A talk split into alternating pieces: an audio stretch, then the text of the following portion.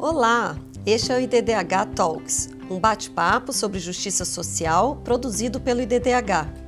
Em cada episódio traremos um tema diferente, contando com convidadas e convidados mais que especiais. Vamos falar sobre justiça social? Boa noite a todas, todos e todes. Sejam bem-vindos a mais um IDDH Talks Queria agradecer a presença de todos aqui nessa noite, especialmente das nossas convidadas e da galera que está fazendo a formação com a gente. Bom, o IDDH Talks ele é uma iniciativa no formato de bate-papo mesmo, né? Como vocês puderam observar das nossas artes de divulgação. A nossa ideia não é fazer uma aula, não é fazer uma palestra, a nossa ideia é bater um papo mesmo sobre temas de justiça social. E essa iniciativa é fruto do momento em que a gente vive, né? Por dois aspectos aí bastante importantes. Tanto pela virtualização forçada a quais a gente foi, foi submetidas, é, e também pela necessidade da gente, mais do que nunca, debater sobre justiça social, trazer temas que nos interessam, que nos importam e que não devem ser deixados de lado, não devem ser deixados para trás. Então, levando em consideração todos esses fatores, o IDDH é, começou com essa iniciativa, com esse bate-papo, que chega agora à sua segunda edição. É, então, estão todos aqui presentes, convidados a dialogar com a gente durante esse evento, a conversar conosco, é, nesse primeiro momento a gente vai conversar com as nossas convidadas, mas depois, se vocês tiverem dúvidas, podem colocar pelo chat. No final a gente também pode abrir o microfone, se alguém quiser relatar alguma coisa, se alguém quiser perguntar. Então a ideia é mesmo de fazer um bate-papo aqui. Inclusive, se alguém que nos assiste quiser sugerir um próximo tema de DDH Talks, um próximo tema de bate-papo, de algo que a gente ainda não conversou e que você considera super importante, ou queira fazer um, qualquer apontamento, crítica e sugestão, vocês podem nos escrever no e-mail iddhtalks.iddh.org.br. Nesse e-mail, a gente vai receber essas recomendações e levar em consideração para o nosso próximo bate-papo. Bom, e se você não conseguir assistir todo o nosso evento de hoje, pelas mais diversas circunstâncias, ou conhecer alguém que não pôde estar aqui com a gente hoje, mas que tem interesse no tema, é, esse nosso evento está sendo gravado e a gente vai disponibilizar tanto no YouTube, no canal do IDDH, quanto no podcast IDDH Talks, disponível no Spotify. Então, não deixe de nos seguir nessas redes e também no Insta, que a gente vai anunciar quando esse material estiver pronto. É, este DDH Talks, em específico, ele faz parte de um projeto do IDDH. É, esse projeto é, é, sobre os objetivos do desenvolvimento sustentável com pessoas trans de Santa Catarina. Esse projeto ele tem um apoio do grupo de trabalho da sociedade civil para a Agenda 2030 e é financiado pela União Europeia. Então, desde já, os agradecimentos aos nossos apoiadores que permitem este evento. Dados estes informes gerais, eu queria falar sobre a felicidade de mediar este bate-papo aqui com pessoas que eu considero, com pessoas que eu conheço e que tenho um, um grande sentimento de amizade. E eu acho que é importante que eu, enquanto um homem cis, gay e branco, é, me coloque em, como um aliado da luta trans, né? Especialmente ocupando esse papel de tantos privilégios que eu ocupo, é, tanto pela cor da minha pele, como por ser um advogado, estando nessa posição de assessor de projetos no IDDH, é, é uma honra poder é, fortalecer essa luta e fazer parte é, dessa trajetória, possibilitando né, e permitindo, facilitando momentos como esse, que de alguma forma ou de outra é, nos move para além, né? Faz com que a gente mude as estruturas. Então, neste momento também de encontro, de ver uns aos outros, de se reconhecer e saber que não estamos sozinhas, sozinhos, sozinhos. É, é um momento bastante importante, é algo que a gente quer provocar também enquanto IDDH. Mas então, antes da gente começar, só queria apresentar para vocês as nossas convidadas de hoje. Então, aqui comigo para conversar hoje, a gente tem Angela Aguiar, que é membro da Superintendência Regional do INSS em Santa Catarina. Tem aqui comigo também a Terra Zap, que é coletivo, é, é coordenadora do coletivo Transcender, aqui de Joinville.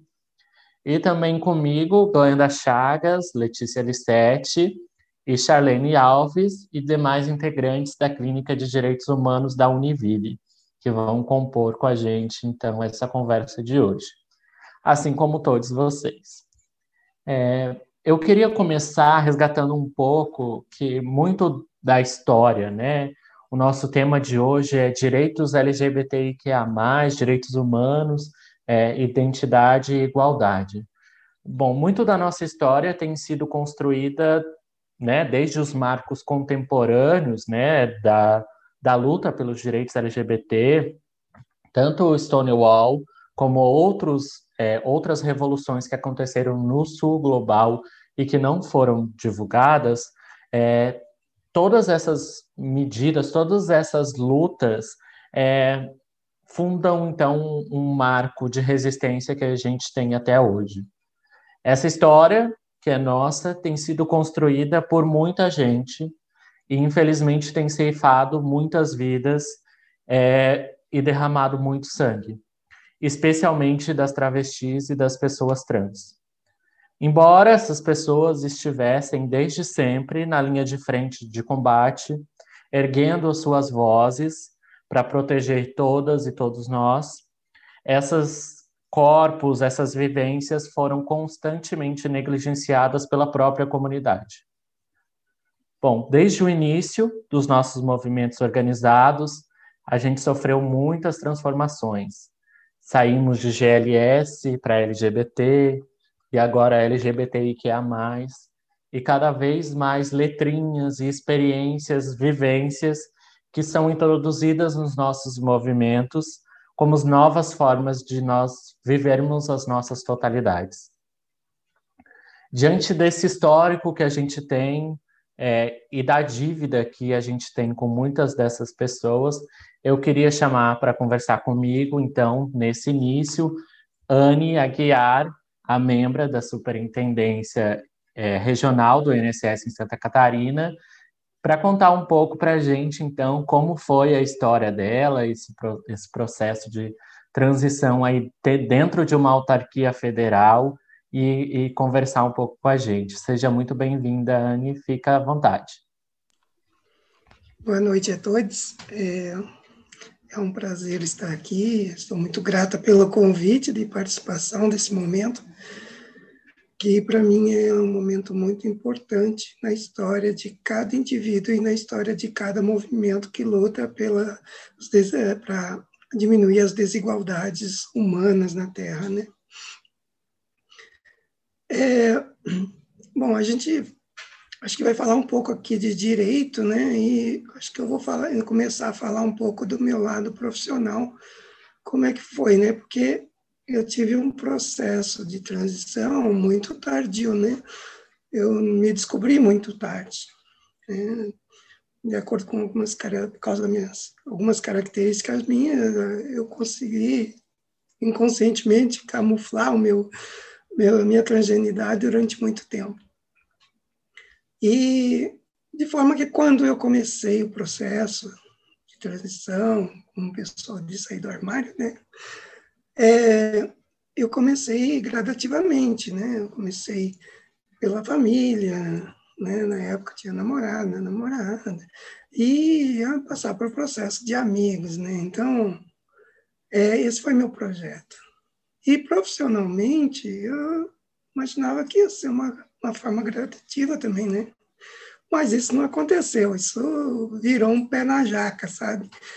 Porque eu tinha, na oportunidade, feito um perfil no Facebook, e aí, de repente, alguém descobriu esse perfil em uma reunião de gestores, divulgou foi divulgada as minhas fotos, né? Então, eu estava de férias e quando voltei ao trabalho, estava o clima já criado, né? Então, da noite para o dia, a gente tem toda uma mudança. E, e foi assim, aí como né, a gente pensa assim, né? Já que foi assim, então assim que vai, né? Vamos embora. Então, é, só que as coisas começaram a complicar, né? Porque, primeiramente, é, é, teve a questão de, de os colegas não falarem mais comigo, e depois o meu chefe começou a boicotar meu serviço, né? Começou tirar meu serviço, inclusive pessoas que estavam atendendo fisicamente, ele vinha, abordava e tirava o atendimento meu. E foi aí que então eu entrei com um pedido para que, o Instituto é, reconhecesse meu nome social, né? E fui atendida, tudo. Só que esse meu chefe, ele não não queria aceitar o meu nome, meu nome social. Ele disse para mim: Isso aí é uma coisa formal, isso é para formulários, eu vou continuar te chamando como eu te conhecia. E aí o clima foi esquentando entre a gente, a gente teve, acabou tendo uma discussão.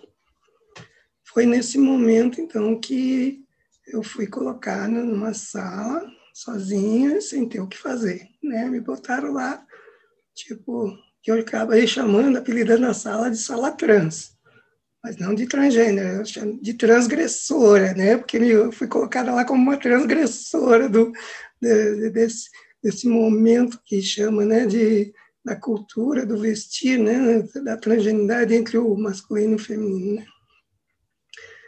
E, e eu fiquei ali por um tempo, né, nesse processo.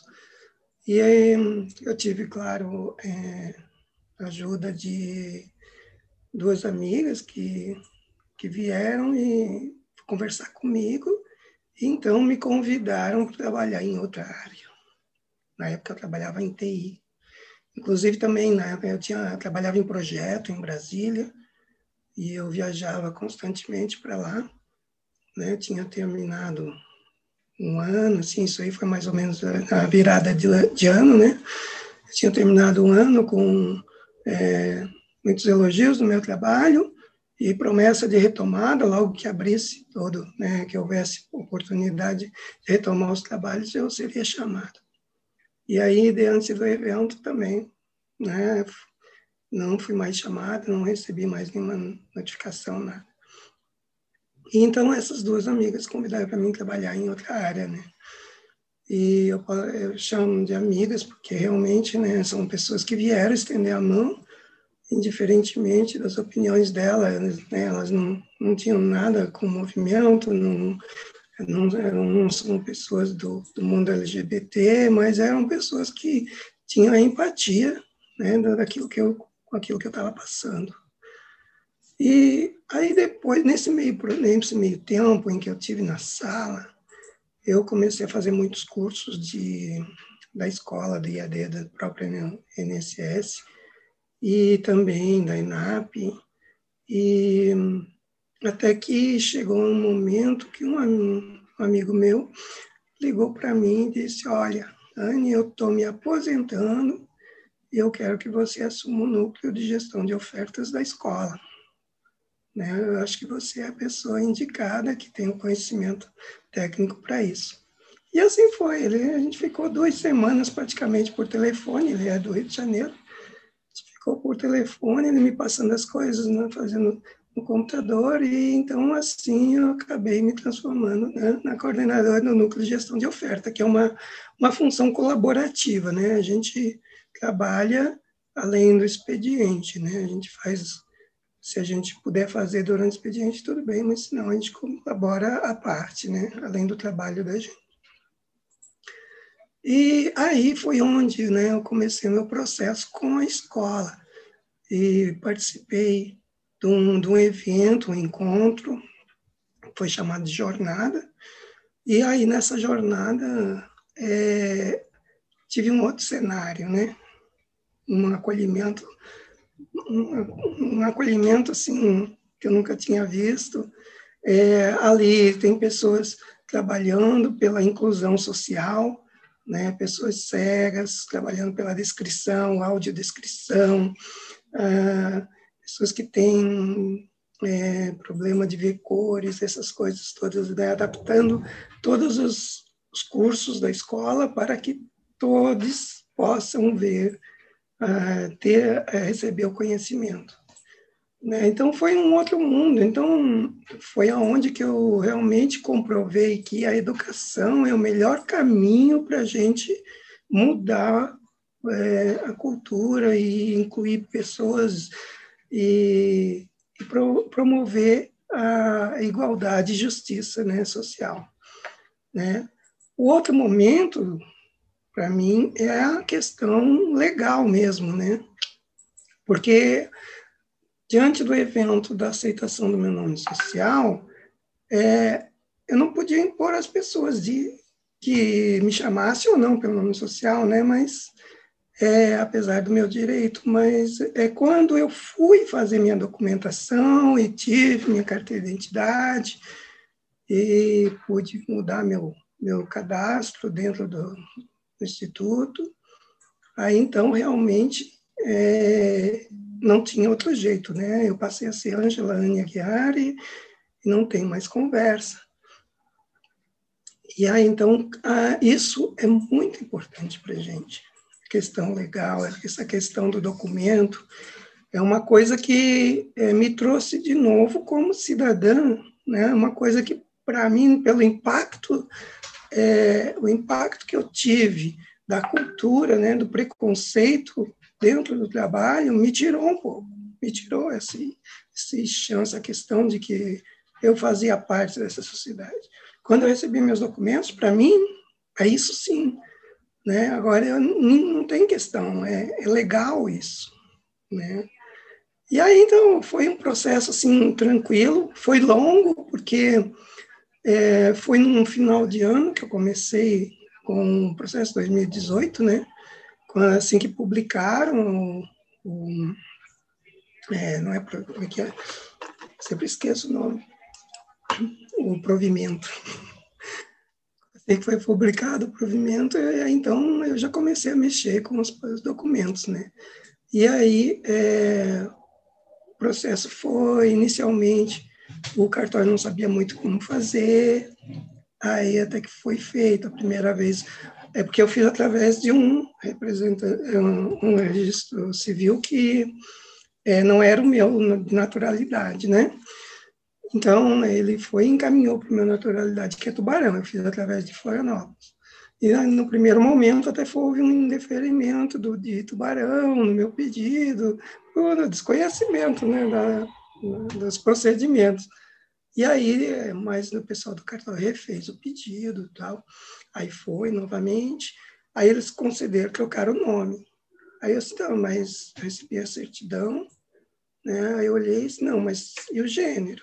Aí eles não mandaram de novo, aí eles ah, refizeram, trouxe gênero tal.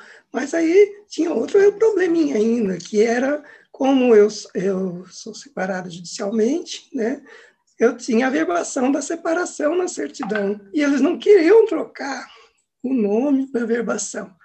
E aí ficou aquele bate volta entre os dois cartórios, né? Troca, não troca, até que finalmente, né, eles pegaram e não botaram mais o nome, fizeram a verbação sem o nome. E assim aí tirou a discussão, né? encerrou a discussão e eu consegui tirar minha certidão é, com um novo nome, aí fazer minha documentação toda, e daí o caminho foi mais fácil. Foi muito, é, assim, foi uma alegria muito grande receber esses documentos, né? O dia que eu tive principalmente a identidade, que é através do documento que é mais pedido, né? É onde, por onde a gente vai. Então, assim, quando eu tirei, assim, foi uma alegria grande, assim. É, é, é, foi gratificante. Então é isso, não sei se, se alguém teria alguma pergunta. Muito obrigado, Anne. Sinto muito que você tenha passado por todas essas coisas para alcançar o, o papel de cidadã, como você muito bem trouxe, né? A gente já tinha conversado um pouco sobre isso. É, e agradecer por você ter estar aqui compartilhando, né, a tua história com a gente, porque pode pode ser que infelizmente ela não seja a única, né? Que ela se replique em, em, outra, em outros casos para outras pessoas é, dentro das suas especificidades eu, eu fiquei curioso com, com algumas coisas que você falou. Então, lá naquele no começo, né? Primeiro que já teve aquela situação totalmente arbitrária de fuçarem no teu Facebook exporem isso numa reunião, né? Isso é totalmente contrário às leis.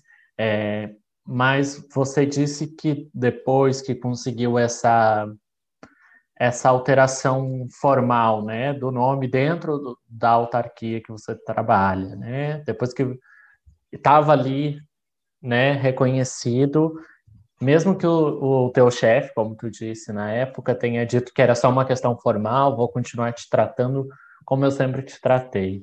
É, essa primeira alteração é, dentro da instituição é, provocou alguma diferença além do chefe? É, ou todo mundo continuou te tratando é, de forma ilegal, e, e se é, essa tua ida para esse outro setor, nesse outro setor, essas pessoas respeitavam a sua identidade antes dessa da, da, da retificação dos documentos, né? Depois com a decisão do STF. É, foi assim, depois que eu comecei o processo dentro do trabalho, eu perdi praticamente contato com todos. Né? É, meu acesso às pessoas ficou restrito a algumas pessoas. Inclusive, até assim, eu, eu acho que teve até uma, uma certa falta de. É, como é que vamos dizer a palavra?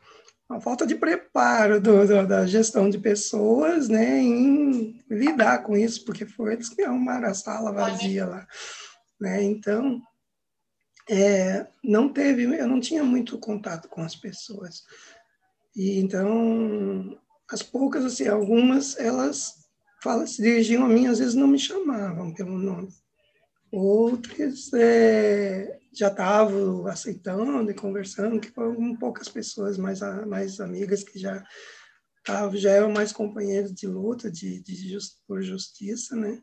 Na época eu fazia parte da comissão interna de saúde do servidor público, né? E a comissão trabalhava já por, por essas questões de, de inclusão, de, de, de justiça dentro do trabalho. É, infelizmente, eles também é, numa, era um momento em que eles estavam, é, essa comissão estava na corda bamba por questão política, e aí a gente perdeu um pouco né, a ação, eles não puderam fazer muita coisa com relação a isso. Mas, assim, em geral, as pessoas não, não se dirigiam a mim pelo nome, não. Né? Mas eu procurava evitar dizer o meu nome. Certo, muito obrigado, Anne. É, e, e, nessa sala, ali, quando você diz as pessoas não, não usavam o meu nome, né? Elas não se dirigiam para você, a você. É, quando você foi para essa sala, que você chamou a sala da transgressão, né? É, foi um processo de exclusão só do trabalho, né? Você disse que estavam é, alcançando bons níveis, estava sendo inclusive elogiada pelo trabalho, né? E aconteceu todo esse processo de agora você vai para lá e você não vai fazer mais nada. Isso te causou uma exclusão social também? É, as pessoas deixaram de falar com você ou elas nunca falavam com você e, e, e continuam na mesma? E, e como foi importante essa troca de setor, né? Para esse um outro ambiente onde a sua identidade era, era respeitada? É, era assim, eu, era funcionária da TI, a TI funcionava num andar que funcionava também a gestão de pessoas. Eu tinha uma boa interação com as pessoas, até tu é que promovia almoço, eu mesmo preparava os almoços, né, uma vez por mês, E aí, de repente, né, quando aconteceu, eu fui para a sala lá e eu não tinha mais contato com as pessoas. Né? Quem se dirigiu comigo eram as chefias quando tinha que determinar alguma coisa. Né?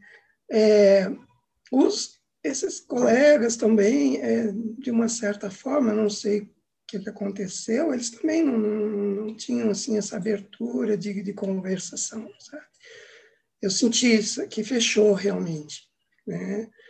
É, foi isso foi impactante em mim porque da, da noite para o dia eu não tinha mais ninguém com quem conversar eu não tinha a não ser um processo uma conversa formal quem fosse obrigado a decidir alguma coisa mas eu fiquei lá na sala realmente sem conversar com ninguém tanto é que quando as duas amigas foram lá conversar comigo oh, vieram saber como é que você está né? elas quiseram saber o que você está bem né? eu, eu tive um processo assim é, bem dolorido nesse momento, né? Eu, ah, eu, tenho, eu, sou trans e lésbica ao mesmo tempo, né? Porque eu, eu tenho uma, uma companheira e ela, né, depois que tudo passou, ela dizia assim: eu tinha medo que você entrasse em depressão pelo estado que eu estava, né? Eu não tinha mais motivo para levantar, me arrumar e trabalhar. Né? Quando eu voltava do trabalho, eu só queria me atirar num sofá e dormir, assim, eu, eu ficar largada, eu não tinha vontade de nada, não tinha mais ânimo para nada, sabe? Foi um processo bem dolorido nesse momento. Muito obrigado por compartilhar com a gente, Anne, muito impactante, né, esse, esse, essa história muito difícil de a gente perceber que isso está acontecendo, né? Aconteceu e provavelmente ainda acontece. É, mas felizmente você conseguiu segurar a barra, é, encontrou esse novo espaço onde você pudesse né, viver mais plenamente e depois conseguiu né, fazer a retificação dos documentos. E nesse processo você comentou com a gente que o cartório, inclusive, indeferiu nesse primeiro momento. É, como esse é um pouco um tema que a gente vai debater hoje aqui também, queria saber se eles apresentaram alguma justificativa ou se foi um mero indeferimento do eu não sei o que fazer, então eu não vou fazer nada. É, eles foi mais ou menos assim, exatamente um processo de né, não saber o que fazer mesmo, sabe? E é, eu não estou bem lembrada do motivo exato, mas é, parece que o, cartório que solicitou também deu um, uh, não fez correto, também fez alguma coisa errada que provocou esse indeferimento, sabe? Mas foi tranquilo depois, sabe? O cartório atendeu muito bem. Essa condução depois, ela foi tranquila. Bom, Anne, muito obrigado. A gente vai seguir e daí no final a gente abre para perguntas, se alguém quiser te perguntar um pouco mais dessa história. Muitíssimo obrigado por compartilhar com a gente. É, como eu estava comentando, esses direitos que a gente tem tem conquistado ao longo do tempo tem sido com muita luta, né? É, foi somente em 2011 que no Brasil a gente conseguiu uma autorização legal para o casamento civil entre pessoas do mesmo sexo. É, então, é na, a partir da década de 2010 que a gente vai começar a ter alguns direitos reconhecidos, né, pela lei, pela, pelo Poder Judiciário, especialmente. Então, lá em 2008, a gente vai ter o Ministério da Saúde é, fazendo as, as operações de, de transgenitalização pelo SUS, né? Obviamente, num processo bastante burocrático, bastante incipiente. É, e em 2018, como a, a Anne até trouxe um pouco, a gente teve uma decisão do Supremo Tribunal Federal bastante marcante, né, que que foi sobre a retificação de nome e gênero nos documentos oficiais, que a Anne contou um pouco para a gente como foi o processo dela. Bom, essa decisão ela veio em 1 de março de 2018, então, onde o STF, né, depois de muito tempo, depois de muita discussão em todos os níveis e também no âmbito do direito, né, o STF decidiu então que as pessoas trans poderiam alterar o nome e gênero nos documentos oficiais sem a necessidade né, de fazer a cirurgia, que era um dos requisitos geralmente exigidos pelos tribunais brasileiros, especialmente pelo Tribunal de Justiça aqui de Santa Catarina, e também afastou a necessidade de apresentação de laudos psicológicos que comprovassem uma identidade de gênero da pessoa. Então, a gente teve ali só em, dois, em março de 2018 essa decisão do STF, né? Depois de tantos anos de luta, a gente tem esse primeiro marco aí no reconhecimento. É, e foi só em 29 de junho desse mesmo ano, né, 2018, que o Conselho Nacional de Justiça é, regulamentou essa decisão, né, através de uma resolução estabelecendo esse direito e garantindo esse direito, então. É, em 2016, a gente tinha tido também uma decisão importante é, no âmbito do executivo. Uma das últimas medidas da presidente eleita Dilma Rousseff foi a, a promulgação né, de um decreto executivo que visava garantir o uso dos nomes sociais das pessoas trans nas autarquias federais. Então, também a gente tinha, a partir dali, um ganho bastante importante. É, a partir desse reconhecimento legal, né, então a gente não tem mais uma discussão, ou não deveria ter pelo menos mais uma discussão se esse direito existe ou não existe, é, ele existe e ele deve ser aplicado. Só que, como a gente já viu um pouco na história da Anne, não é bem assim que as coisas andam, né? Apesar do direito estar garantido, é, ter a resolução positiva esse direito, ele é um processo ainda bastante incipiente, que causa bastante é, confusão, digamos assim, nos cartórios, em todo o território nacional, e por vezes é que acabam impedindo ou dificultando é, a, a garantia desse direito. Então, trazendo um pouco esse ponto, eu queria com, chamar aqui para conversar com a gente a Terra Zap, que ela é coordenadora do coletivo Transcender, para contar um pouco para a gente, então, como que foi esse processo que ela passou. Muito obrigado, Terra, por aceitar o convite. Bem-vinda e fique à vontade. Boa noite a todos. Meu nome é Terra Zap, sou coordenadora do coletivo Transcender travesti, mãe tatuadora, várias coisas.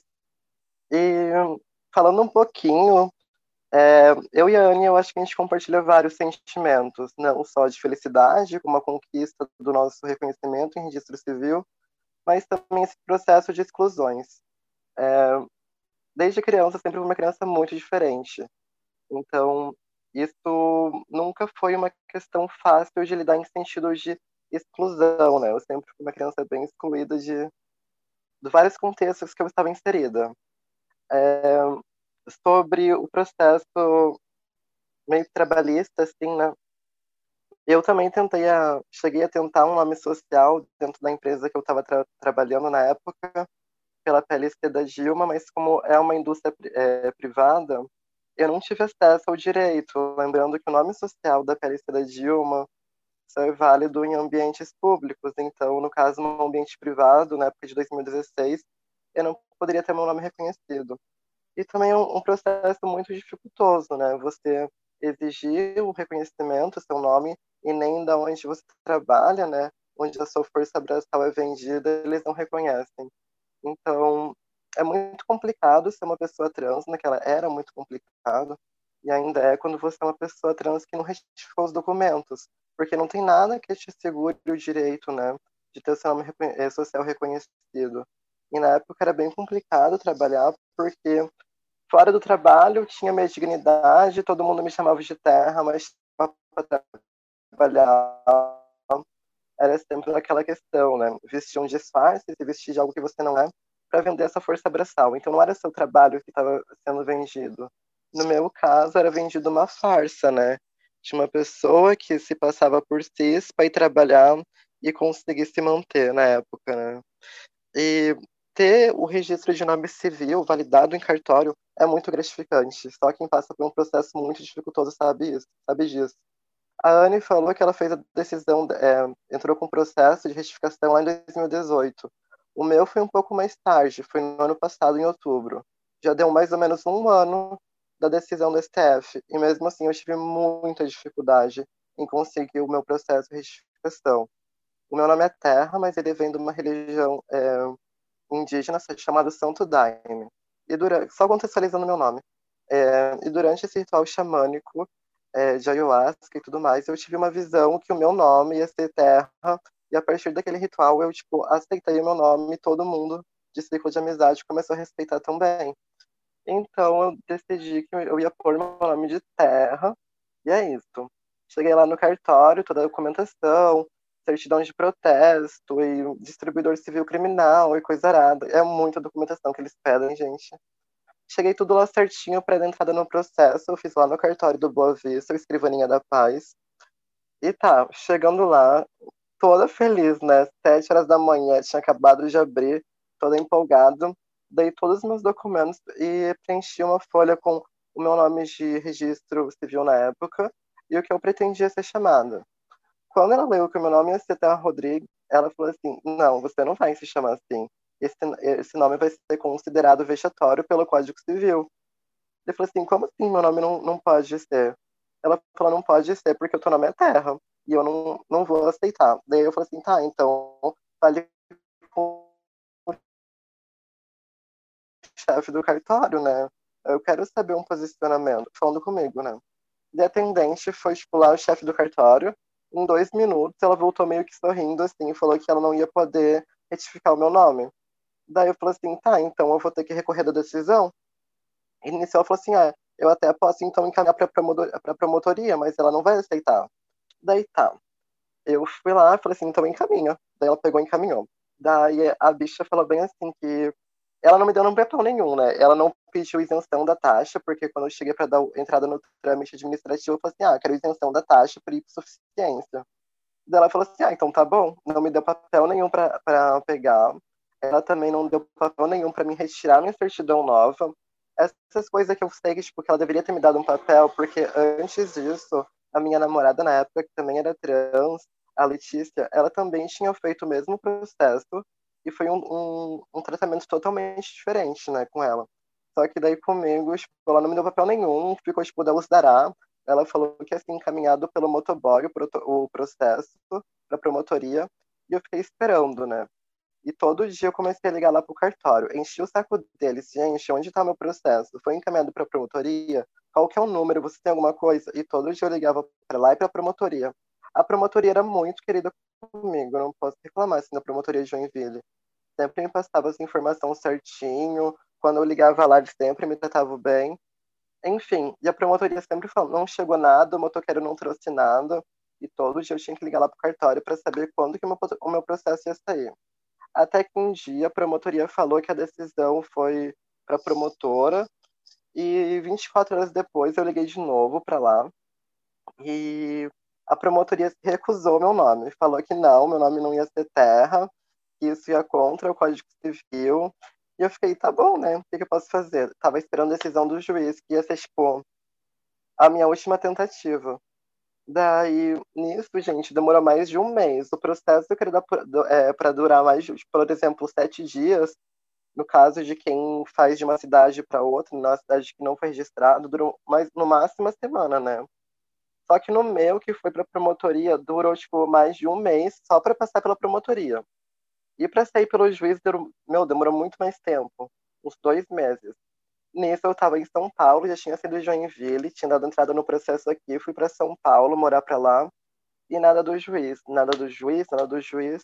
Daí, dia 9 de novembro, um dia depois do meu aniversário, sai a decisão do juiz. Daí ele fala que na decisão nomes como Lua, Terra, Pipipi, Popopó, são nomes sim, eu sou uma pessoa trans, sou maior de 18 anos e tenho autonomia suficiente para escolher o meu nome. Isso, tipo, vem a calhar justamente porque, assim, antigamente não tinha essa, esse trâmite administrativo para me pedir meu nome. Então, as pessoas trans que queriam alterar o nome tinham que entrar com outro processo na justiça. E nesse processo pedia muito laudo, pedia foto, Em caso de homens trans era ainda pior, porque, por exemplo, uma cirurgia para fazer o, a trans, transgenitalização de um homem trans é muito mais complicado. E homens trans, eles pediam cirurgia, e as, tinha que colocar até negócio, postagem de uma pessoa te mandando carta com o teu nome, te chamando pelo teu nome para pelo menos ser reconhecida. Tipo, era uma palhaçada que só, assim, sabe? Eu não cheguei a dar entrada nesse processo em 2016 porque um dos critérios era ter pelo menos feito uma cirurgia de modificação, assim, sabe? Silicone ou colocar a periquita lá, né? E como eu não tinha, eu nem dei entrada no processo, eu achei uma palhaçada, né? E era muito complicado, porque o teu nome, ele ficava na mão de um promotor, de um, de um juiz, de um psiquiatra e de um psicólogo. Se um desses três não falasse, não te desse o laudo comprovando que você é trans, na época você não poderia dar entrada nesse, nesse trâmite, nesse processo para mudar o nome. Então, o quanto foi importante é, do meu nome, tipo, eu, Terra, ter autonomia para poder me chamar Terra e não ficar na mão, mais uma vez, de um juiz ou de uma promotoria para dar meu nome, igual era antigamente, foi assim, ó, uma coisa de outro mundo. E quando saiu a decisão, eu fiquei muito, muito, muito feliz. Porque eu finalmente tive autonomia de poder me colocar para o Estado, que eu sou terra, que sou uma travesti. Só que o, o problema do cartório, ele não para aí. Porque, como a Anne disse, veio o nome certo, mas sempre vão colocar alguma coisinha, né? No meu caso, veio o nome certo, veio o gênero certo no negócio, na certidão nova, porém, quando eu fui ler o QR Code, lá no sistema dele estava, tipo, o meu nome certo, porém o gênero estava masculino. Então, estava tudo certo visualmente na folha, porém, quando eu lia o QR Code da certidão de nascimento, estava lá meu gênero masculino. Daí entrou o problema, né? Porque daí eu já estava em São Paulo, eles já tinham me encaminhado a mim, o meu RG com o, o gênero errado, então eu tava com uma certidão que não valia de nada lá, né? Porque quando eu lia, tava no masculino. Daí tá. Daí, como eu tinha passado o meu endereço de São Paulo, para eles me enviarem minha certidão, eu não tinha pago nada, né? Quando eu dei entrada no, no nome. Ela não me mandou assinar nada, não tinha papel nenhum, mas eu não tinha pago nada até então. Daí eles me mandaram a certidão e depois de um dia a moça fala que ó, oh, a tua certidão foi entregue, mas você não pagou. Daí ela falou assim, por mensagem, isso assim, ó, se você não pagar, a atendente, que não queria mudar meu nome, se você não pagar, eu vou cancelar o seu nome. Eu falei, mas como assim, Guria? Como que você vai cancelar meu nome se eu tô com a certidão em mãos? Daí eu fiquei puta, assim, né? Eu fui super grossa com ela, me arrependo, porque, tipo, cara, como que ela ia querer cancelar meu nome? Eu tinha acabado de pegar a certidão. Daí eu falei assim, vou ligar pro cartório. Daí eu desliguei a ligação, liguei pro número mesmo, daí a amiga dela, que estava tendo um telefone, transferiu a ligação para ela de novo e falou que era para resolver com ela, não era para chamar o chefe do cartório. Daí eu falei assim, mas eu quero o chefe do cartório, estou exigindo. Daí lá foi o chefe do cartório me atender. Ele falou que nada a ver se de cancelar o nome, que ele ia emitir uma outra certidão, mas ele não poderia dar essa minha isenção, que eu ia ser obrigada a pagar a taxa porque a minha certidão já tinha sido emitida. Daí eu falei assim, ah, então tá bom. Logo eu tô indo para Joinville visitar minha mãe e eu passei no cartório resolver tudo isso, né? Daí eu já ia pagar em dinheiros, não ia fazer transferência, ia pagar direto pro cara do cartório, mas eu tava exigindo. Como eu já tava em São Paulo, eu já não queria nem me estressar mais nada com taxa, com coisa errada. Já tinha dinheiro. Assim, eu tô, eu tô exigindo, então se eu vou pagar, eu quero o meu QR Code certo, eu quero toda a documentação, de certidão atualizada e como eu solicitei. Daí eu vim para o cartório de Joinville, uma semana depois, já tinha até viagem agendada, fui no cartório de Joinville, o chefe do cartório me atendeu, paguei para ele e realmente conferi na frente dele assim, se o QR Code estava certo.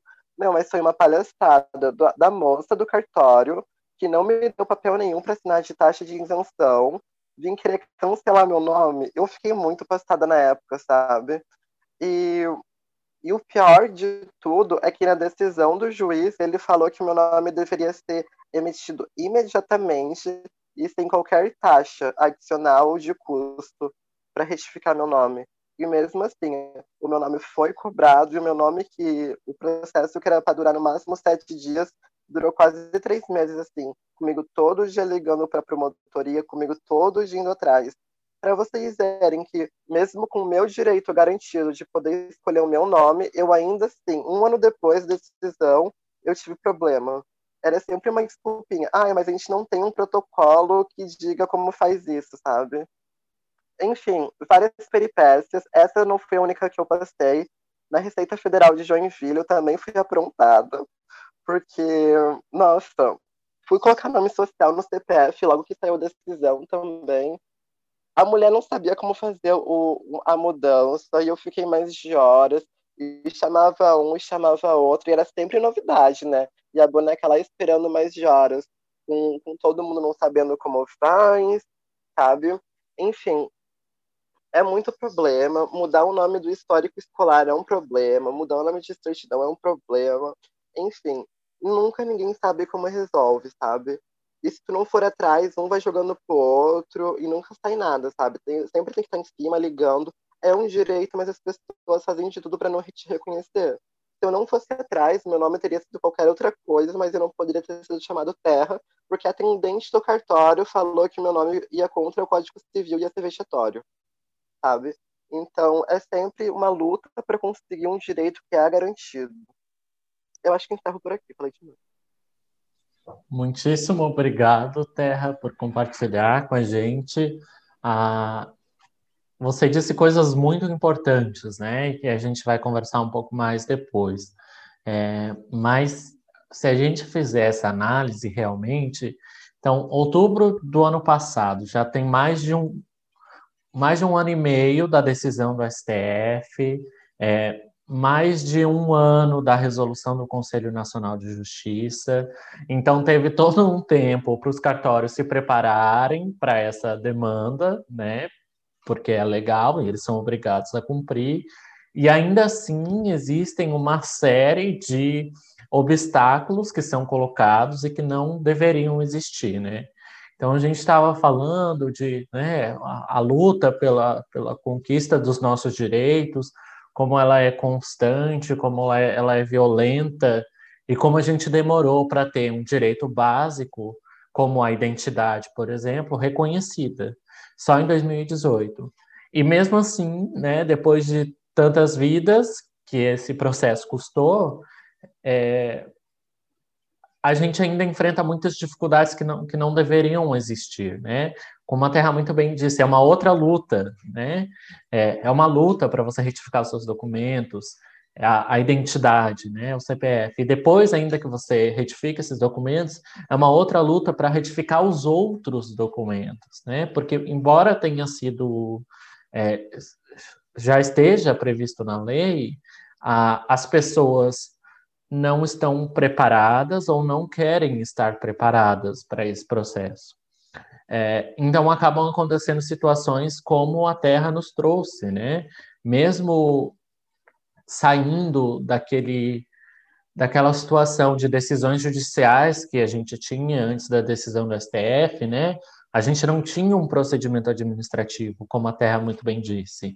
Então, toda pessoa que quisesse ter o seu direito à identidade de gênero reconhecida precisaria entrar com processo judicial. E esse processo judicial, obviamente, levava muito tempo. Então, a Terra, mesmo depois de ter essa decisão do Supremo Tribunal Federal do Brasil, mesmo depois desse direito reconhecido, ainda precisou de uma decisão judicial da interferência do juiz para dizer não, esse nome não é vexatório, você pode usar o nome que você bem entende, porque você é uma pessoa maior de idade.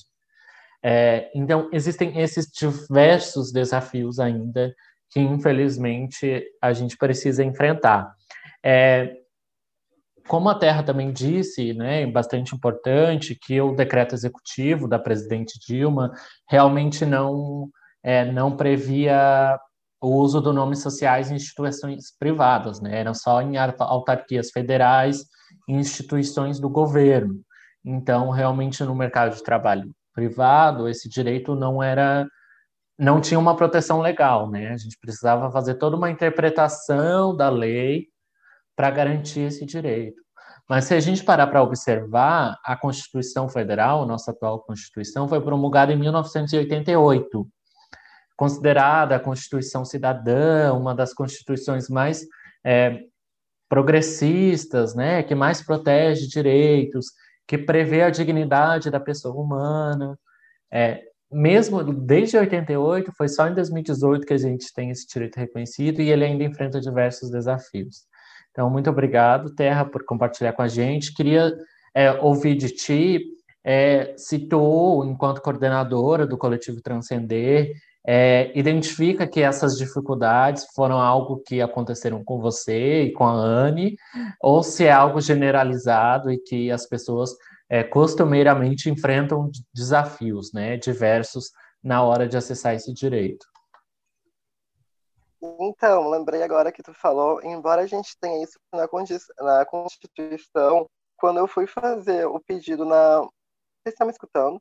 Quando eu fui fazer o pedido na, na empresa que eu trabalhava, no grupo Lunelli, que o prefeito Antídio em Jaraguá do Sul ganhou, enfim, é, a empresa falou que eles não poderiam me dar o meu nome social porque a empresa tra tratava todo mundo igual e isso seria tipo, um diferencial meu, eles me darem meu nome social. Então, tipo assim, a interpretação deles estava ótima, né?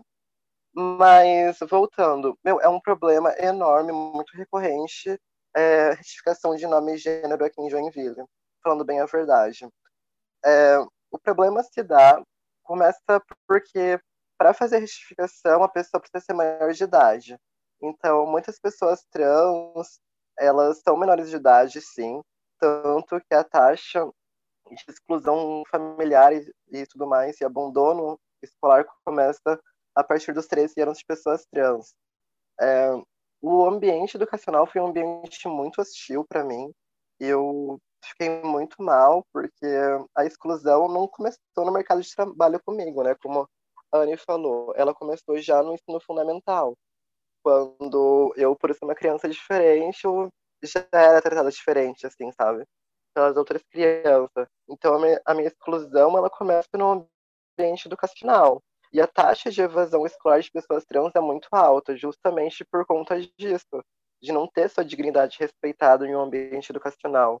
E um dos problemas do coletivo Transgender em Joinville é que a gente tem cerca de cinco homens trans que são menores de idade e eles não conseguem ter o nome social é, respeitado em instituições públicas aqui do município. O CPF, ele tem como adicionar o nome social, sim. Tipo, em 2016 já podia se usar o nome social no CPF, né? Mas como que uma, uma pessoa menor de idade vai chegar na, na escola dela e vai solicitar esse nome social, né? E muitas das escolas aqui em Joinville, elas não aceitam o nome social de pessoas trans, menor de idade. Então, é muito complicado, a gente trabalha com uma taxa de pessoas trans muito altas, assim, para parar para pensar, de cinco que não contêm os direitos de nome social na escola, né? Mesmo com os pais apoiando que tenha sua dignidade respeitada. E é muito complicado, porque nunca se sabe como se lidar, né? Uma pessoa passa a bola para outra e assim vai. O sistema da escola não muda, é sempre uma questãozinha assim, sabe? O sistema ou não dá certo, ou não sabe como lidar, ou não tem preparo.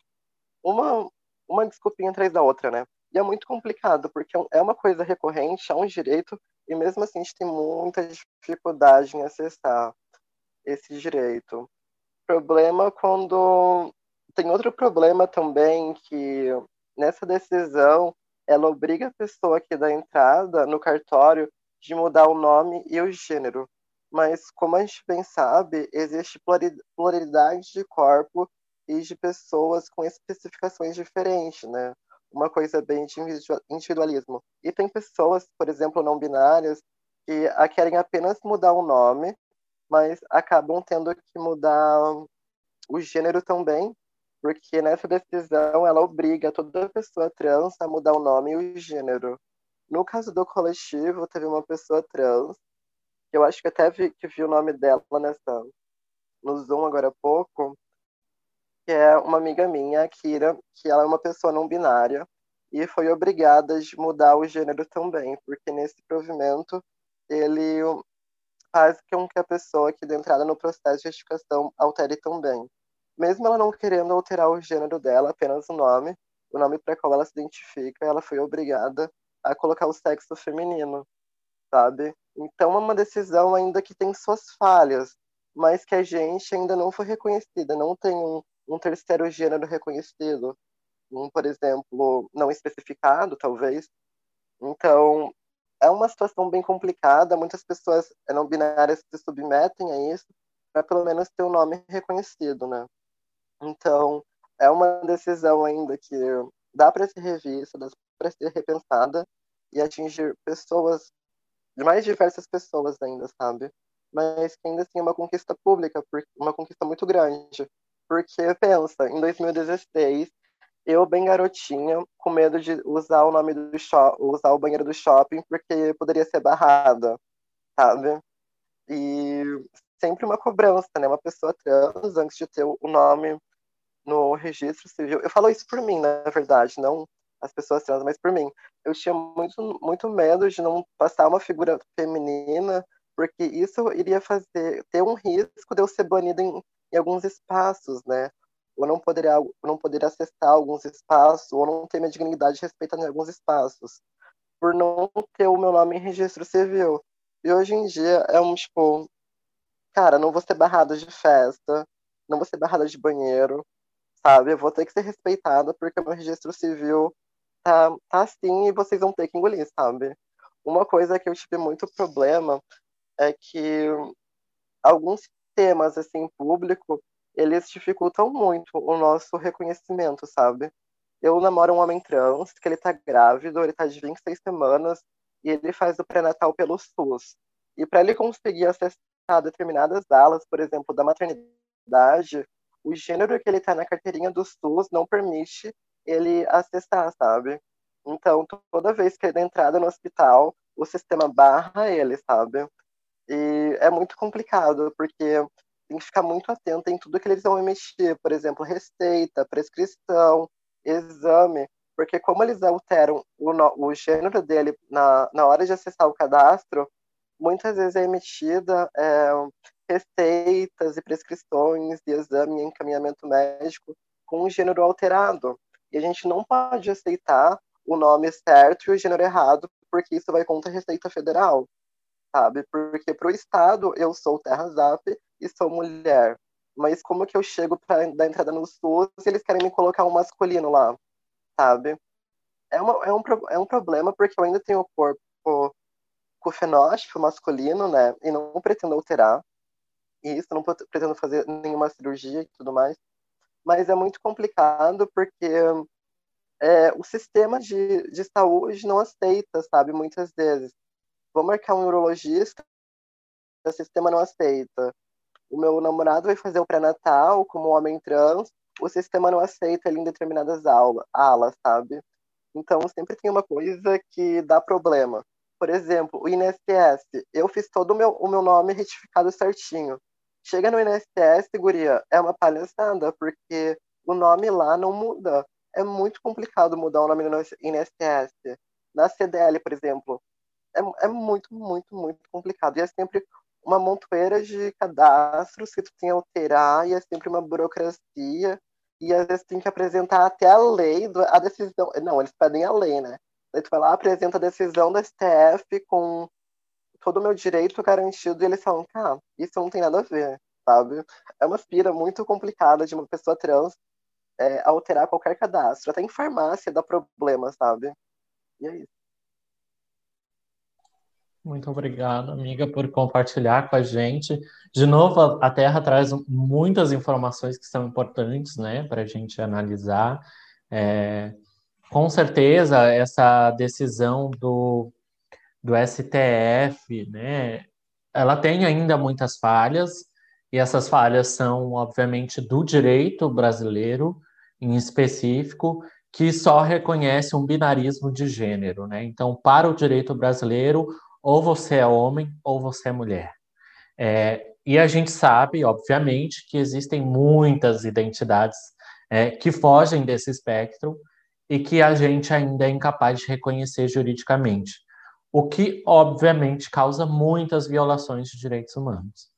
É, e esse direito à identidade negado, tanto dessas pessoas que fogem desse espectro é, e não querem fazer esse processo de retificação porque não se encaixam é, nessa, nesse posicionamento né, determinado pelo STF, eu não quero transicionar desse jeito que vocês me colocam, não é assim que eu me identifico, mas também para as pessoas que querem transicionar desse jeito, que se identificam desse jeito, e como a Terra trouxe, acabam tendo outros direitos humanos negados, porque o direito à identidade das pessoas trans no Brasil está limitada a uma a um procedimento de documentos. E vai muito além, né? Como a Terra nos trouxe. Vai desde o âmbito educacional, a escola não quer aceitar o nome da pessoa, não quer respeitar a identidade da pessoa. Para o sistema de saúde, não está preparado, né? Ai, meu Deus, está escrito aqui no documento, e agora? O que, que eu faço? Né? Então, são questões formais que acabam sendo impostas justamente pela decisão, né? Pelo, por esse processo de retificação, que acabam, em vez de garantir os direitos que deveriam garantir, é, privar as pessoas desses direitos. Então, queria agradecer à Terra também por todos por todos esses comentários que fizestes, né? A gente sabe que, que é realmente uma situação sistemática, é, mas a gente vai continuar conversando, é, trazendo um pouco, então, de novo, dessa luta toda e desse histórico de, de luta mesmo dos direitos LGBTQIA+, a gente tem no direito internacional, né, pensando em mundo, em globo, é, já que aqui no Brasil a gente só vai falar disso, né, como direitos garantidos a partir de 2010, a gente tem muitos mecanismos, medidas e programas que visam proteger os direitos das pessoas LGBTIQIA+, né, principalmente também a, a partir da lei de 2010. Então, a gente tem, por exemplo, no Sistema Interamericano de Direitos Humanos, uma relatoria sobre os direitos das pessoas LGBTI. É uma relatoria que produz recomendações e relatórios que insta os estados, né, os países de, todas, de toda a América a proteger esses direitos, né?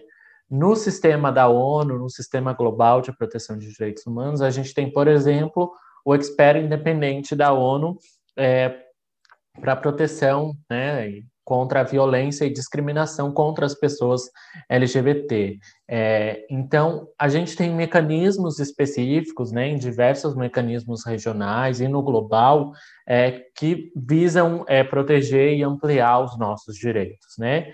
E existem outros mecanismos gerais de direitos humanos, que aí não são especificamente sobre direitos LGBTQIA+, mas que têm sido usados né, por organizações internacionais e, e nacionais, têm sido usados, então, esses mecanismos como ferramenta de garantir também os nossos direitos. Né? Então, a gente tem a revisão periódica universal, a gente tem os Objetivos do Desenvolvimento Sustentável, a gente tem os comitês de tratado, vários mecanismos internacionais que, embora não sejam específicos de direitos LGBTIQIA+, reconhecem esses direitos e trabalham nesse sentido. E essas organizações, então, trabalham também para usar essas ferramentas. E dessas ferramentas, eu queria destacar aqui brevemente com vocês hoje é, a Agenda 2030, né, os Objetivos do Desenvolvimento Sustentável, que são um compromisso global que os 193 países que compõem a ONU firmaram, né, com o objetivo de atingir metas que visam preservar o planeta, proteger as pessoas, garantir a paz, buscando a prosperidade é, e proferida com diversas parcerias. Essa agenda ela é composta de 17 objetivos que tratam de diversos direitos humanos e, e cada objetivo desse tem metas, né? E essas são 169 metas que devem ser aplicadas pelos governos em todos os níveis, pelas empresas, pelas universidades, pelas organizações da sociedade civil, movimentos sociais, é, e pela gente também. Então, essas metas e objetivos, elas compõem um arcabouço bastante importante e até mesmo utópico, né? Então, se a gente para para pensar que o objetivo é até 2030 é, garantir a igualdade de gênero, talvez pareça um pouco utópico, mas é super necessário para levar a gente adiante, né? Para a gente ir caminhando é, numa situação de proteção de direitos humanos e ampliação da justiça social. Então, essas ferramentas, nesse, nesse caso específico da Agenda 2030, embora ela não fale expressamente sobre os nossos direitos, sobre os direitos LGBTQIA+, ela tem servido como ferramenta, então, como eu já falei, por essas organizações, para garantir os nossos direitos, né? Com base em um dos fundamentos dessa agenda, que é não deixar ninguém para trás. Então, aqui a título de exemplo, para a gente trazer, o objetivo número 16 dessa agenda, são 17 objetivos. O 16 é, visa promover sociedades pacíficas e inclusivas para o desenvolvimento sustentável, proporcionar o acesso à justiça para todos e construir instituições eficazes, responsáveis inclusivas em todos os níveis. Dentro desse objetivo tem diversas metas, e uma dessas metas que eu queria trazer aqui para vocês, a meta 16.9, estabelece que até 2030 a gente deveria então fornecer identidade legal para todos. Essa é uma meta bastante genérica, se a gente parar para pensar. É, então, se a gente fazer essa interpretação em conjunto com outros objetivos dessa agenda, por exemplo, a igualdade de gênero, e tendo como base esse fundamento de não deixar ninguém para trás, a gente pode então interpretar que até 2030 a gente deveria garantir então o direito à identidade das pessoas trans, né? Esse direito à identidade que a gente tem tanto falado aqui. Então, fazendo essa interpretação, a gente pode usar esse mecanismo como uma ferramenta de ação, né? E como que a gente faz isso, né? Como que a gente garante isso?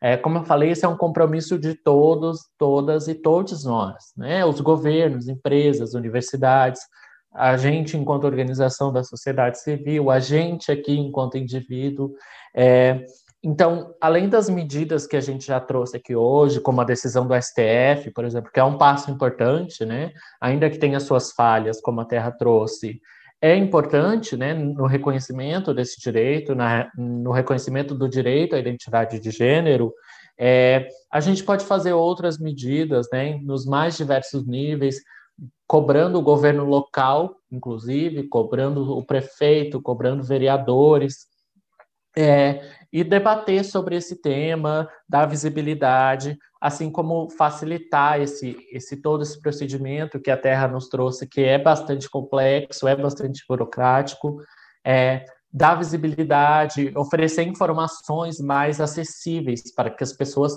com, com, é, consigam alcançar esse direito, né, para que esse direito seja eficaz. É, e uma dessas medidas é justamente é, facilitar essa informação. E é sobre isso que a gente vai fazer, vai falar um pouco agora, né? Então, é, esse é um dos momentos é, especiais do nosso encontro de hoje, onde a gente vai fazer o lançamento de uma cartilha elaborada pelo IDDH. As meninas vão falar um pouco mais sobre isso, mas é uma cartilha que mostra então como que é esse procedimento de retificação de nome e gênero nos cartórios de Santa Catarina. Então a gente está fazendo esse lançamento aqui com vocês, é um momento bastante feliz para a gente. E agora eu vou passar é, para as meninas para elas apresentarem e fazerem um lançamento então dessa nossa cartilha. É, boa noite a todos. É, eu me chamo Glenda e vou estar junto com a Letícia apresentando essa cartilha hoje, representando a Clínica de Direitos Humanos da Univille. Olá, eu me chamo Letícia. Eu e a Glenda somos alunos da Clínica de Direitos Humanos da Univille. A clínica foi fundada em 2007. É um programa que busca desenvolver habilidades jurídicas pessoais e profissionais para estudantes, bem como visa proteger os direitos humanos dos indivíduos, grupos e comunidades da região de Joinville e do estado de Santa Catarina, do Brasil. É, através da orientação teórica e supervisão prática de professores especializados. É, nós, os alunos, é, é, é nós, os alunos, desenvolvemos as habilidades de advocacy na proteção dos direitos humanos.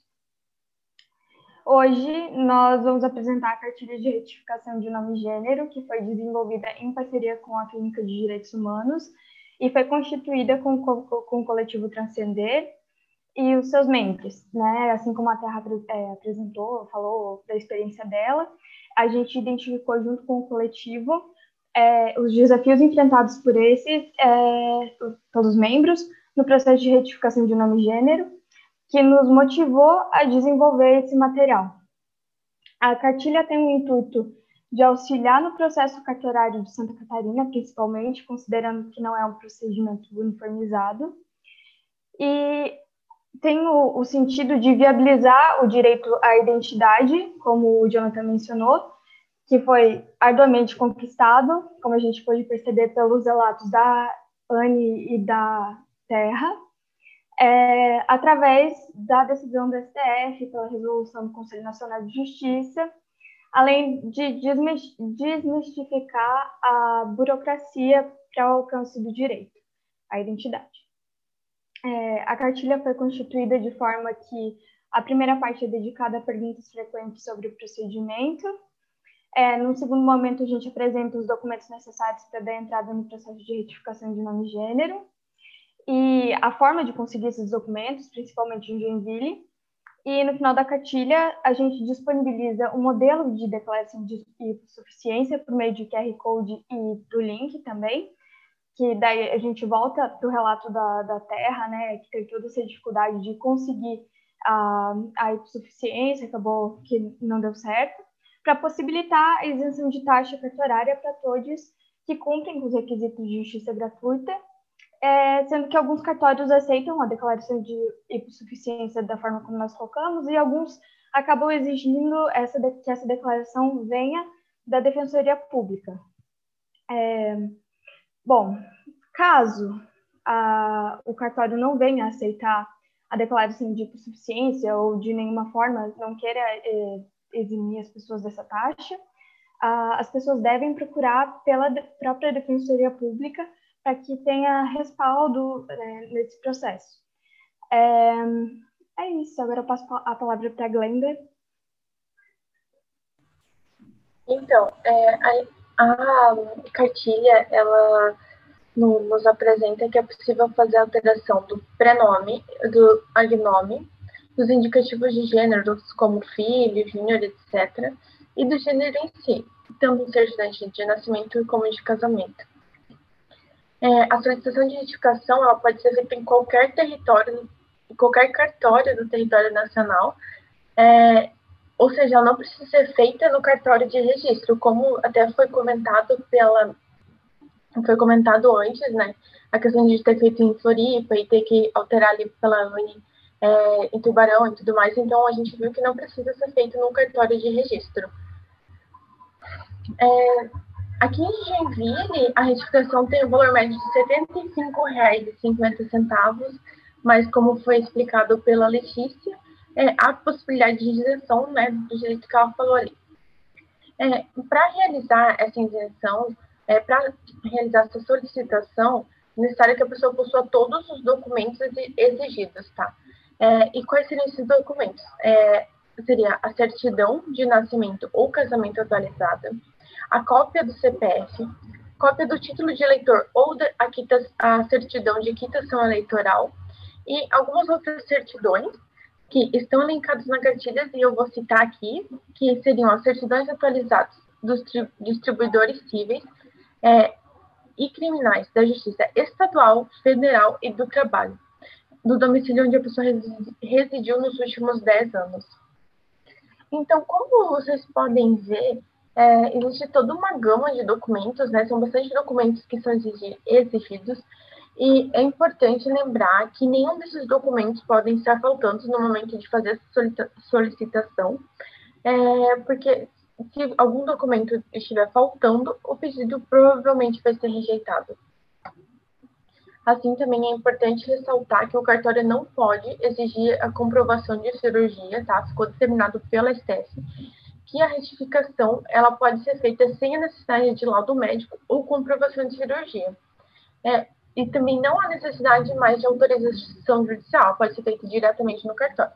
Contudo, se você é, já fez um pedido judicial, é, você não pode dar entrada no cartório diretamente, você precisa comprovar o arquivamento desse processo e depois desse arquivamento você pode dar é, entrada administrativamente no cartório. É, então, é, como foi relatado, né, alguns problemas ocorrem. Então, se você levou todos os documentos solicitados, seguiu todos os passos que estão aqui na cartilha, depois vocês vão ter acesso, e mesmo assim enfrentou alguma dificuldade, é, ou que o cartório não quis aceitar, o cartório não, né, não quis fazer alguma coisa, é, deve ser registrada uma denúncia nos tribunais de justiça ou no Conselho Nacional de Justiça, que são os órgãos responsáveis por fiscalizar os cartórios. Aqui na cartilha também é, é apresentado o projeto Eu Existo. É um projeto da ANCRA e do Instituto PIOS, é, esse projeto ele monitora as dificuldades encontradas pelas pessoas trans ao realizarem essa, a solicitação de retificação. É, então, eles disponibilizam um e-mail que está ali na cartilha, né, que está sendo mostrado para vocês, é, para que as pessoas possam é, denunciar essas, é, essas violências e essas violações, né, que são, que são feitas, e algum, aqui até alguns outros problemas que não estão ligados àqueles problemas formais, como a gente ouviu no Rato da Terra, que teve um problema com o nome dela, porque eles não queriam deixar ela por o nome Terra, né? Então, esse tipo de situação pode ser encaminhado para esse projeto Eu Existo, que eles relatam e monitoram todos esses tipos de dificuldades encontradas. Mas se você né, fez todo o procedimento, conseguiu fazer alteração, o que, é feito depois dessa alteração? Então, o cartório, ele comunica é, diretamente à Receita Federal e daí os órgãos expedidores do CPF, CNPJ, é, do RG e passaporte, e também o Tribunal Regional Eleitoral. É, a documentação com um novo nome e gênero terá que ser solicitada é, pela pessoa requerente, é, exceto no caso do CPF. O CPF ele já é automático, tá? No sistema da Receita Federal, é, os demais documentos aí vai ter que ser solicitado um por um nos é, respectivos órgãos. É, a, então, a cartilha ela vai ser disponibilizada para vocês, tá? É hoje, e, e nela tem mais detalhes sobre como essa retificação de nome e gênero é, deve ocorrer, quais são os documentos, tem tudo ali elencado, é, existem links ali para você conseguir a, a, a, declaração de suficiência, das certidões ali que eu mencionei antes, tem links onde você pode conseguir essas certidões também e alguns outros detalhes também. Mas então, sobre a cartilha é isso. Eu gostaria de agradecer a atenção de todos, né? E a gente espera que essa cartilha seja muito útil, né? É, todos, todos vocês, é, nesse quando forem fazer a retificação. Muito obrigado, Glenda. Obrigado, Letícia. É, então, essa é a nossa cartilha. Esse é um projeto que vem sendo desenvolvido é, nos últimos semestres aí pela equipe da Clínica de Direitos Humanos da Univille, pelo IDDH, é, com a colaboração do coletivo Transcender também. É, a Letícia vai disponibilizar agora no chat para a gente o link do nosso site, onde está essa cartilha, então para que todos possam acessar, para que todo mundo possa nos ajudar a divulgar, levar essa informação para que mais pessoas consigam é, entender esse procedimento né, de, um, de uma forma um pouco é, menos burocrática ou, ou, ou, menos jurídica o possível. Né? É uma medida administrativa, é, então ela deve ser encarada como tal e as informações devem, devem estar bem, bem precisas. Então, a gente tem aqui, como as meninas falaram, primeiro perguntas e respostas, né, com dúvidas gerais é, sobre esse valor, né? A gente já destacou aqui que o cartório não pode se recusar de jeito nenhum a fazer esse procedimento, o cartório não pode exigir é, laudo, não pode exigir foto, não pode exigir cirurgia, como acontecia anteriormente. É, e depois disso, a gente tem aqui esse rol dos documentos que são necessários é, e onde consegui-los, é, qual é um preço médio, né? Aqui em Joinville, às vezes, como, com, quanto está esse preço atualmente, E aqui a gente tem também esse link e esse QR Code para um modelo de declaração de hipossuficiência, né? Como a Terra trouxe, como as meninas trouxeram também da clínica, esse, essa isenção da taxa por uma declaração de hipossuficiência, ela é bastante difícil de alcançar, né? Ela tem alguns alguns cartórios aceitam, outros não. Então, para falar um pouquinho sobre isso, eu quero convidar para conversar aqui comigo também a Charlene, que é outra integrante da Clínica de Direitos Humanos, né, de uma outra equipe que tem trabalhado nesse sentido, né, Charlene? Bem-vinda. Boa noite a todos.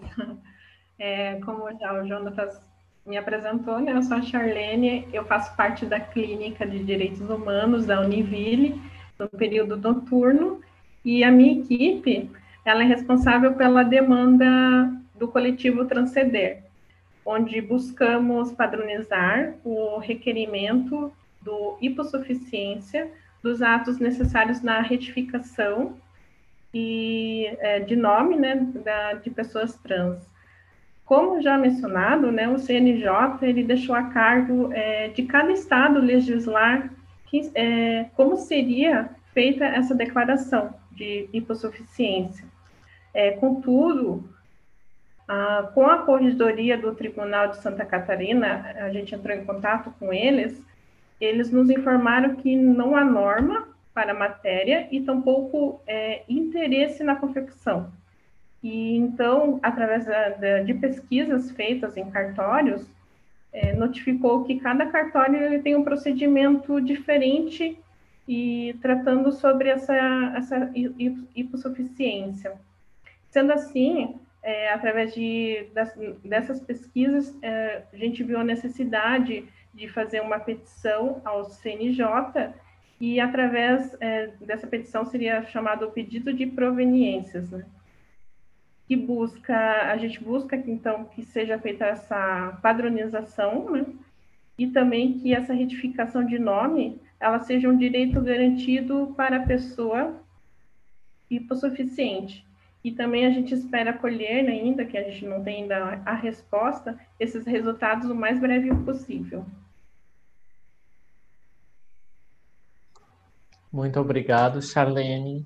É, então, isso, né, uma, uma outra atuação da clínica, é, como a gente identificou, né, ali nas nossas parcerias, que esse era um problema, né, a questão da, é, da condição econômica mesmo, né, para acessar esse direito, ele tem um preço e nem todo mundo pode pagar, então, embora essa essa possibilidade de isenção da taxa por uma declaração de proficiência seja possível, seja prevista em lei, é, essa resolução do Conselho Nacional de Justiça é, determinou que cabe a cada estado decidir como que isso vai acontecer.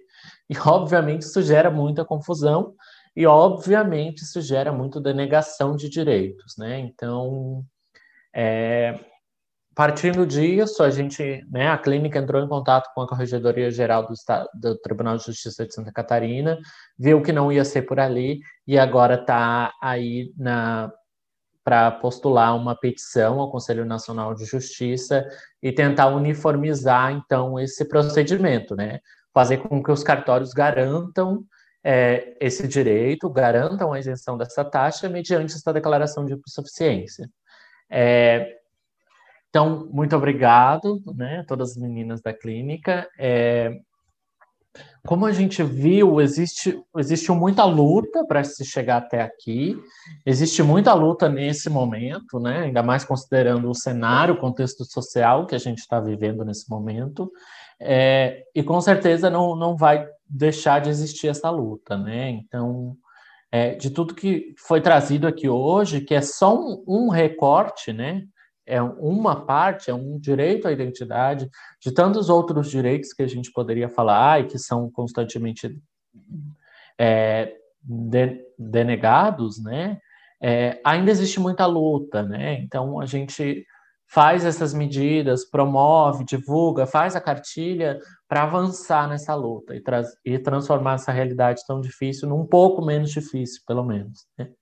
E a gente entende que tem conseguido fazer isso. Né? Então, se Se a gente pensar, por exemplo, que de acordo com os dados da Associação Nacional de Travestis e Transsexuais do Brasil, 90% das pessoas trans é, ou já passaram ou estão né, em situação de prostituição por não conseguirem a renda de algum outro jeito, por não terem, é, como a gente já viu aqui, o seu direito à identidade respeitado no mercado de trabalho, além de questões de acesso, enfim, existem muitas outras dificuldades. Apesar disso tudo, é, de acordo com a mesma ANTRA, é, a gente elegeu ontem 16 é, candidaturas de pessoas trans no Brasil. É, isso é muito pouco se a gente pensar que são mais de 5 mil municípios, com tantas vereanças, né? Com tantas vereanças, mas isso é muito importante, né? Porque produz transformação na sociedade, né? Assim como o que a gente está fazendo aqui, é, pessoas trans é, podem e devem ocupar outros espaços, né? Essas histórias precisam ser ouvidas. E agora essas histórias estão entrando também é, na, nas câmaras de vereadores e vereadoras do Brasil inteiro. E isso é bastante importante. É, então, eu não sei né, se a nossa coordenadora executiva, Fernanda, que está aqui conosco hoje, é, quer trazer alguma coisa que acabou por não falar, do pessoal da clínica também. Bem-vinda, Fernanda. Obrigada, Jonathan. Obrigada a todas, todos e todes que estão aqui com a gente hoje.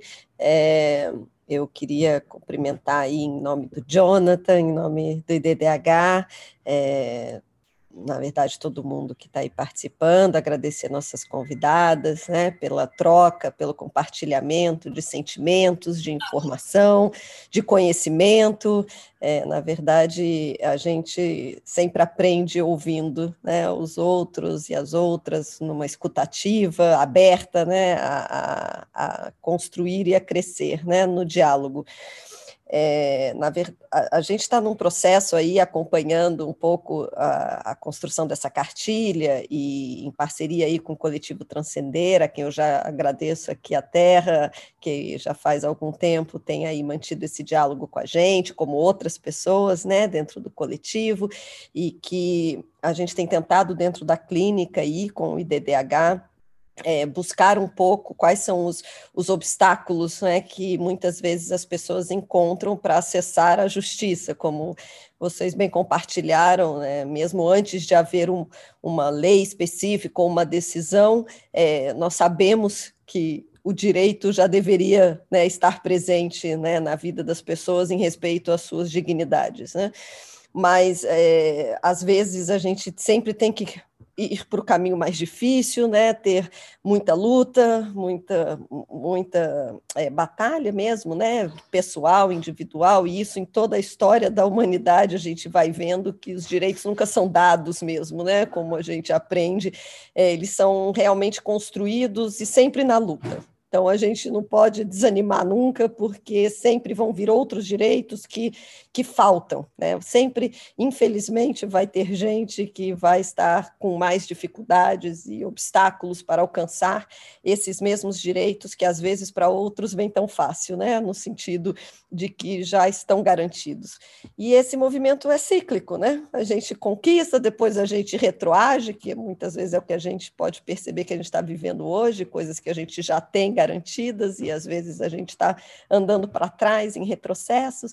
Então, eu fico feliz que a gente está conseguindo se reunir aqui é, para reforçar mais uma vez que esses direitos existem, porque às vezes as pessoas acham que é, só por estar garantido na, na, legislação, né, como vocês falaram aí tanto da Constituição, é, que isso já estaria resolvido. Né? E a gente está aqui, tanto numa organização de direitos humanos, como na clínica de direitos humanos, vendo que claramente não é isso, né? A gente precisa realmente estar tá fazendo isso acontecer, né? E por isso a gente está aqui com estudantes de direito, né? Que estão realmente percebendo que, que o direito pode ser realmente um instrumento que muda a vida das pessoas, é, de preferência para melhor, porque pode fazer o contrário também, né? Então a gente busca é, um, um caminho mais positivo para isso dentro é, da, das clínicas jurídicas em geral e dentro dessa clínica. Então eu espero que a gente consiga aí é, tá, tá disseminando. Né? Eu, eu, só gostaria mesmo disso, porque às vezes a gente tem dificuldade de atingir as pessoas é, que podem se beneficiar dessas informações, então a gente pede aí a colaboração de. É, de todas as pessoas que estão aqui, né, que se, se, saibam, se, que, se sabem de espaços né, e veículos aí que a gente pode realmente atingir pessoas que buscam essas informações de forma sistematizada, é, que por favor nos ajudem. E estamos aqui né, para possíveis outros desafios, que já ouvimos alguns, né, Terra, assim, a gente já estava ouvindo aqui, né, Anne, então, assim, a gente já fica aqui pensando é, de que forma nós podemos, né, nós continuamos aqui, né, é, como clínica, como IDDH, para ouvir as demandas, né, e tentar aí buscar juntas alguns é, novos caminhos. Acho que é isso, Jonathan, obrigada aí também, é, e passo a palavra de volta aí. Muito obrigado, Fernanda. É, vou aproveitar esse momento, então, para deixar aberto. Se alguém quiser fazer alguma pergunta é, para as nossas convidadas, ou fazer algum relato né, de, de algum, alguma situação que passou e que queria compartilhar com a gente também, vai ser muito bem-vindo. É, já vi que a Anne quer falar ali, então vou passar a bola para ela. Bom, é, sobre o depoimento da, da Terra, sobre a questão do, da alteração no INSS, né, eu passei pelo processo, para mim foi mais fácil, porque né, através de colegas eu consegui a alteração do cadastro. Então, tem que ir no INSS solicitar uma, uma atualização do cadastro, aonde é, o Cadastro Nacional de Informações Sociais são, é alterado com mediante a apresentação dos novos documentos, tá? Só para vocês é, tomarem conhecimento. É, que eu anotei aqui, bom, a, é, eu, com, quando eu é, tive meus documentos e solicitei a atualização no cadastro no INSS, é, o sistema ele não está preparado para atualizar o gênero e porque automaticamente alterando o gênero ele vai me dar direito à aposentadoria e isso foi barrado dentro do INSS, né? Meu processo de solicitação foi encaminhado para Brasília, de, da Brasília, de Brasília foi para o Ministério da Economia, está lá com o seu Wagner Lenhart, Portanto, já vai fazer dois anos que o processo está lá aguardando decisão para mim poder ter essa alteração. Né? E tem um, alguns outros obstáculos também. Tem um, o INSS tem um cadastro com um site onde se faz pesquisa de servidores e lá não se consegue fazer atualização do meu e-mail. Né? Se fizer pesquisa pelo meu nome lá, vai aparecer um antigo e-mail que já não existe mais, e já recorri a é, vários setores, porque, né, inclusive a prestadora de serviço, que é a DataPrev, e essa atualização, é, se for feita manual, ela é queimada depois no mês seguinte, na próxima é, atualização de cadastro, é, do, que todo mês é feita uma atualização desse cadastro para consulta né, é, no site. Então, é essas coisas, assim, né, como a Terra né, deu um depoimento que realmente as coisas é, são difíceis em determinados momentos para uns, elas são difíceis em determinados momentos para outros, né, outros, e assim a gente vai é, tentando desmanchar esses nós, né? esses nós jurídicos, esses nós de cultura e buscando fortalecimento. Eu acho que é importante essa questão é, da, da, dessa cartilha, porque eu me senti muito sozinha no meu processo, sabe? Apesar de eu ter ido procurar uma organização, lá eu não consegui sentir a segurança de que eu fosse encontrar ali um caminho de ajuda, sabe? É claro que eu fui fazer é, acompanhamento psicológico, né? Foi o, o, ponto inicial do meu processo, mas é, essas questões todas, eu acho que as organizações tem que arrumar um jeito de, de, de aproximar as pessoas de, que precisam de ajuda das organizações. Esse é um processo que é muito importante. Como fazer isso, né? Eu, eu não visualizo, mas é preciso fazer. Muito obrigado, Anne. É, isso que você falou é realmente fundamental, né? É o que a gente tenta fazer, na verdade, né? A gente também vai aprendendo juntos como construir esse caminho, como fazer essa ponte, como levar essa informação e esse acolhimento para quem realmente precisa dele, né? Então, isso é o que a gente está tentando fazer aqui, é o que a gente está tentando fazer com a cartilha, é o que a gente tenta fazer em parceria com o Coletivo Transcender, em parceria com a clínica, é, de possibilitar essa, esse novo jeito de fazer e de ver as coisas, né? Então, é, a gente ainda tem muitas dificuldades, né, Anne? Você trouxe mais algumas é, delas agora, né? Como a gente já falou, independente desse direito resguardado e garantido, a gente ainda tem que lutar, né? Como a Fernanda trouxe, nenhum direito é plenamente ou permanentemente garantido, né? E é por isso que a gente está fazendo esse bate-papo sobre justiça social também, sobre o direito à identidade e igualdade hoje aqui, porque se a gente para de falar, se a gente deixa de falar toda vez, olha, isso aqui é garantido, esse direito existe, é, eles deixam de existir. Então, é, a gente conta com todos vocês para é. esse processo essa questão de falar, Jonathan, é, é uma, uma constante né, para a gente. Assim como a Terra falou, né, atualizar, a gente tem que estar atualizando o cadastro em todo lugar, farmácia, onde a gente vai, tem que fazer atualização de cadastro. É, numa reunião, um trabalho que eu fui fazer em Brasília, é, chegou um momento que eu peguei o grupo assim numa reunião e falei, gente, olha, eu estou aqui, meu documento, eu tenho um, registro com um nome feminino e eu não quero mais ser tratada por ele.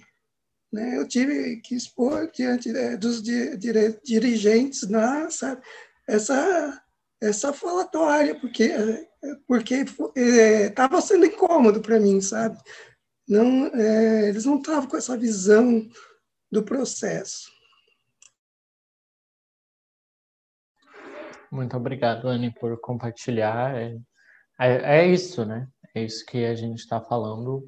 É, muito obrigado pelo teu tempo aqui com a gente hoje, por compartilhar a tua história, né? A gente tinha conversado antes de, de como é importante esse momento, né? E a gente promover essas discussões, né? Queria agradecer também às meninas, né, e todos os integrantes da Clínica de Direitos Humanos que aqui estão, que fazem parte também nessa colaboração com o IDDH, né, esse, desse projeto de acreditar e promover esse novo direito também, né, esse direito que seja é, garantidor de direitos realmente, né, que proteja as pessoas numa visão mais humana. Então, obrigado vocês também. E muito obrigado também à, nossa grande parceira Terra, coordenadora do Coletivo Transcender, é, que trouxe né, todas essas demandas para a gente, é, que veio criar essa parceria, né, construir coletivamente com a gente e que nos auxiliou em todo esse processo, né? Então, nesse processo todo, a gente foi conversando com a Terra, né, mostrando os, os esboços da cartilha, né, Terra, o que e assim tá bom, e daí ela vinha, ah, mas falta isso aqui, eu ainda não sei se é isso aqui, seria legal ter mais isso aqui, é, então a gente foi construindo assim essa cartilha, e sem o coletivo, sem a Terra, isso não seria possível. Então, muito obrigado também, Terra, por todo o teu trabalho aí com a gente. Eu que agradeço, amiga. Ficou perfeita demais, totalmente sem defeitos, uma fada. Que bom que você gostou. Então, renovando o, o, os pedidos, né? Nos ajudem a divulgar. É, está nas nossas redes sociais o link para acessar a cartilha. A gente mandou aqui no chat.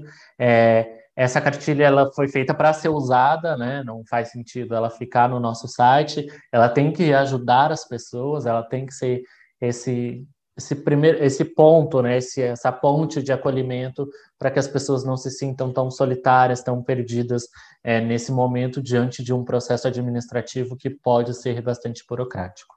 É, então, queria agradecer a, a, todo mundo aqui presente é, por ter nos ajudado a, a construir mais um IDDH Talks mais um bate-papo sobre justiça social, é, uma iniciativa nova do IDDH que visa, então, como a gente falou, aproveitar desse nosso momento, né, nos aproximar, ainda que virtualmente, nesses tempos de isolamento social, é, e também continuar a nossa luta constante pela ampliação da justiça social e pela proteção de direitos humanos, né, na nossa realidade.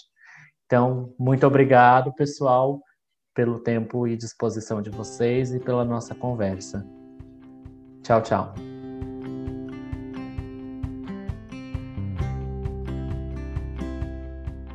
Obrigada por ouvir este DDH Talks. Este podcast é produzido pelo IDDH, uma organização da sociedade civil que há 15 anos atua com a missão de promover justiça social e educação para a cidadania e direitos humanos no Brasil. Convidamos você a acompanhar outros episódios do nosso podcast e acessar nossas redes sociais através do nome IDDH Joinville para conhecer um pouco mais do nosso trabalho. Por fim, se você tiver sugestões para os próximos IDDH Talks, entre em contato conosco pelo e-mail iddhtalks.iddh.org.br. Até o próximo bate-papo!